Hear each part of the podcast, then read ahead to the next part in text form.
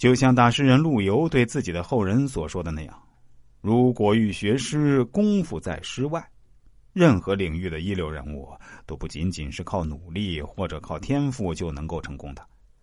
比如打篮球打到乔丹这个水平，赛车赛到舒马赫这个水平，高尔夫达到伍兹这个水平，你说他们聪明吗？勤奋吗？当然有，但肯定不仅仅如此。否则，就你一个人聪明，就你一个人勤奋吗？你的对手就不聪明，他们就没努力吗？显然不是的。经常听人说呀。我们中国学生的数理化水平很高，我们初中生的数理化水平就相当于美国高中生的水平了。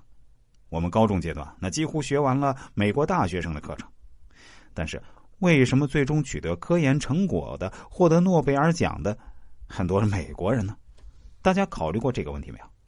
我个人认为啊，我们的科研没有出成绩，差距啊，并不是在基础知识的掌握，而在乎一些灵感层面的东西。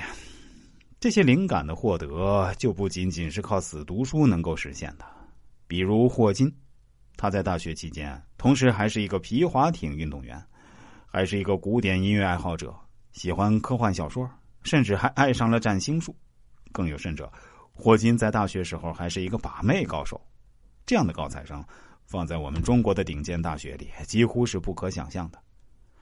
霍金的黑洞理论、时间理论。其实都是需要一些想象力的，这些脑洞大开的理论，说实话，不是一个每天只看书、只做实验的人可以想出来的。至于物理学上的引力波、薛定谔的猫、引力弹弓效应之类的，都需要想象力。所以，从某种程度上来讲，兴趣越广泛的人，越能够在一个领域内成功。所以啊，大家千万不要去嘲笑为什么李嘉诚、马云那么成功，居然。还会相信风水？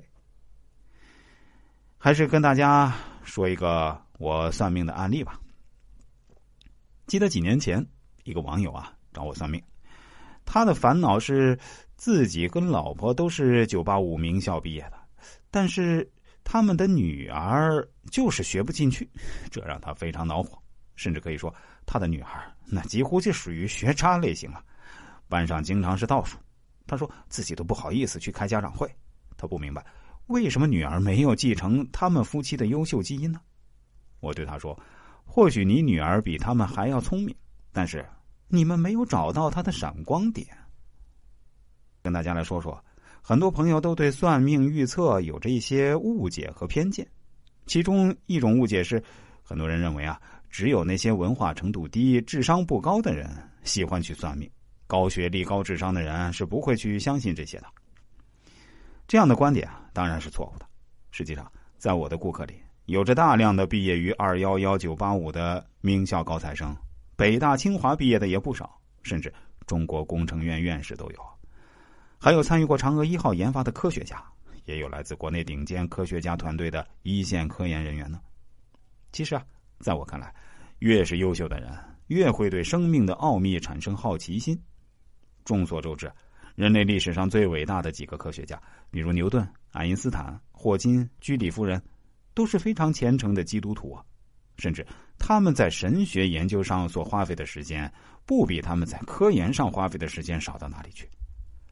实际上，在科学史上，很多重大突破性的发现，那都带有一定的玄学成分，或者说带有一定类似禅宗中所谓开悟一般的灵感迸发才出现的。